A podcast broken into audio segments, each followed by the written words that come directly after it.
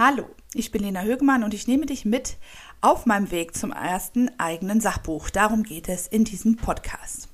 In dieser Podcast-Folge spreche ich darüber, dass es völlig okay ist, wenn das Schreiben auch mal anstrengend ist. Oder auch mal sehr anstrengend. Oder wenn die Momente, wo du das Gefühl hast, ich bin wirklich erschöpft nach dem Schreiben, gar nicht so selten sind. Das kenne ich nämlich sehr gut. In dieser Podcast-Folge erzähle ich dir also, was für mich am Schreiben tatsächlich manchmal anstrengend ist und was ich dann tue, damit es mir auch wieder besser geht. Es ist übrigens so, dass nicht nur das Schreiben manchmal anstrengend ist, sondern auch dieser Podcast. Und damit meine ich jetzt nicht das Nachdenken, Notizen machen, aufnehmen, schneiden, posten und so weiter. Nein, äh, das ist zwar Arbeit, aber die macht mir sehr viel Spaß. Ähm, ich mache das ja auch, damit du Inspiration bekommst, damit du auch deinen Weg zum eigenen Sachbuch gehst. Aber das möchte ich gerne mit dir teilen. Meine letzte Podcast-Folge, die ging ja ums Thema Gendern. Also das war die Podcast-Folge Nummer 11 zum Thema Gendern. Hör sie dir gerne an, falls du sie noch nicht gehört hast. Auf jeden Fall möchte ich gerne heute mit dir teilen, ähm, was ich da so erlebt habe. Mann, Mann, Mann. Also anscheinend äh, triggert dieser Begriff Gendern bei ganz schön vielen Männern ganz schön viel. Bei Twitter haben etliche den Hashtag einfach, glaube ich, abonniert und bei YouTube eben auch das Suchwort und dann geht das los. Dann erklären die mir die Welt. Ähm, ich war tatsächlich ganz schön beschäftigt, äh, die, die Kommentare zu löschen, beziehungsweise erst zu melden und dann zu löschen und dann die Information zu bekommen, dass das alles legal ist, was die da so pöbeln, teilweise zu beantworten und im Endeffekt zu ignorieren.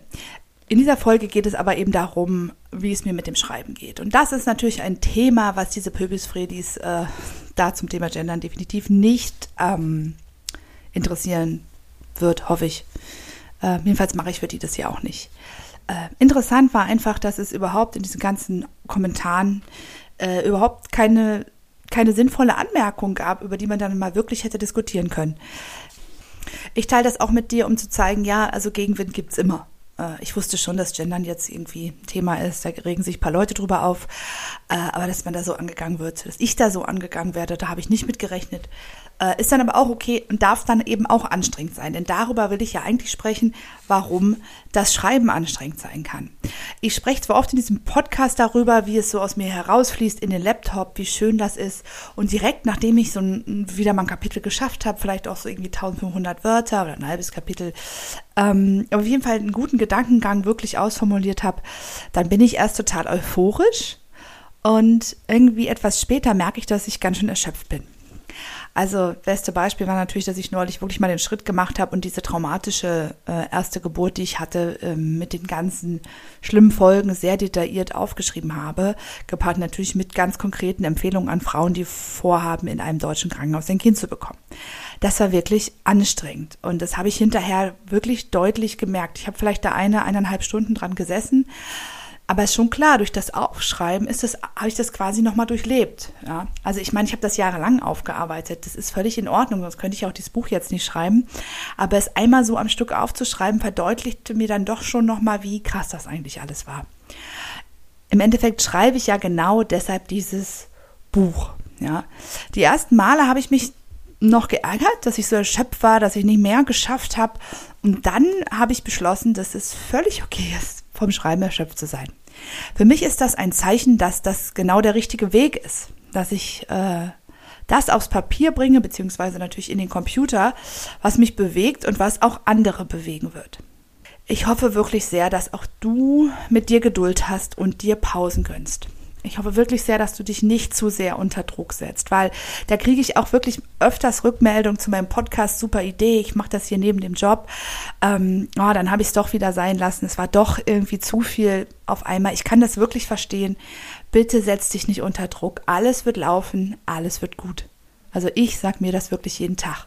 Und wenn ich mittags müde bin, nachdem ich morgens wirklich auch sehr intensiv an meinem Buch gearbeitet habe, ist das okay. Ich versuche dann wirklich ganz genau auf meinen Körper zu hören.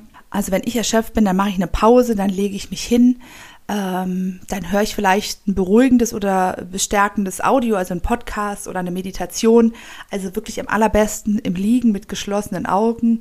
Und nicht ganz so selten mache ich die Augen wirklich nicht nur zu, sondern schlafe auch ein. Mir ist schon klar, das kann natürlich nicht jeder machen. Ne? Also wenn du da, oder jede, natürlich, das kann nicht jede machen, wenn du da in deinem äh, Job am Rechner sitzt und irgendwie müde bist, weil du vielleicht am Vorabend oder heute Morgen schon ein bisschen geschrieben hast, dann ist das ganz, ganz klar, dann kannst du das in dem Moment nicht. Auch da ist wichtig, setz dich nicht unter Druck und gönn dir Ruhepausen, zum Beispiel am Wochenende oder an einem freien Tag oder mach abends was zur Erholung. Es muss dir gut gehen, damit du schreiben kannst. Also ich äh, gönne mir auch manchmal so ein erholsames Abendprogramm. Dazu zählt, zählt definitiv eine heiße Badewanne mit einem guten Buch. Danach gern auch nochmal das Bett mit dem Buch. Ähm, und ab und an einfach mal einen Film. Ja, gestern Abend zum Beispiel äh, habe ich einen ganz kitschigen Highschool-Liebesfilm geguckt, gestehe ich. Den gibt's ja zuhauf. Ähm, aber es war ganz wunderbar, weil ich, weil ich wirklich eineinhalb Stunden lang an nichts anderes gedacht habe. Nicht an mein Buch, nicht an meine Selbstständigkeit, nicht an Geburten, an alles, womit ich mich sonst viel beschäftige, sondern einfach mal total entspannt diesen Film geguckt und dann ins Bett gegangen. Also zu meinem Relax-Programm muss ich ganz ehrlich sagen, das ist das Problem mit Corona, würde normalerweise regelmäßige hm, Aufenthalte in der Therme und in der Sauna dazugehören. Aber gut, darauf setze ich wirklich, dass das irgendwann ich das wieder machen kann, wenn auch meine Kinder geimpft sind. Anderes Thema. Aber trotzdem geht es darum zu gucken, was geht jetzt gerade, was habe ich für mich, äh, was mir gut tut. Und natürlich kenne ich das auch, dass ich ganz viel anderes zu tun habe neben dem Schreiben. Ähm, was ich wirklich mache, ist, ich schreibe erst. Ich versuche das wirklich, das dass das meine Prio 1 ist.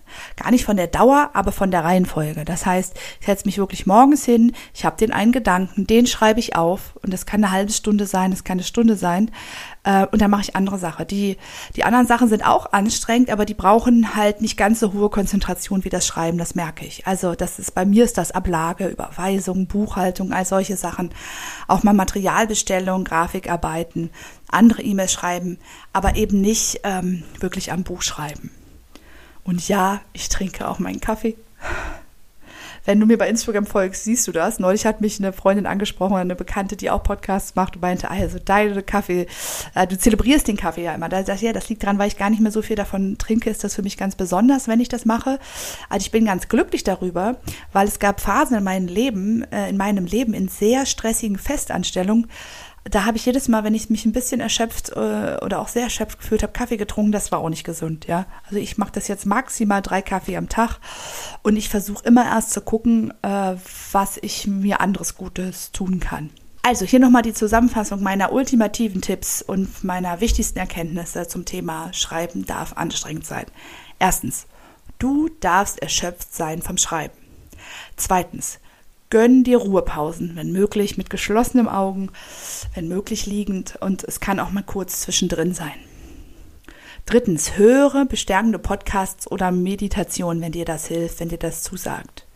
Viertens, schlafe, wenn dein Körper es braucht und du es dir irgendwie einrichten kannst. Fünftens, Gönn dir abends Entspannung mit einem Buch im Bett oder der Badewanne, guck einen Film, mach mal wirklich ab und an abends mal was, was dich so richtig entspannt. Sechstens, wenn du viel zu tun hast, schreibe zuerst. Vielleicht auch nur 30 Minuten, eine halbe Stunde, ein Gedankengang, ein halbes Kapitel.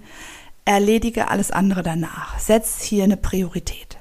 Ja, das war eine Folge, in der es gar nicht so sehr ums Schreiben selber ging, sondern um das, was du tun kannst, damit du besser schreibst, damit du mit Erschöpfung und Müdigkeit durchs Schreiben umgehen kannst.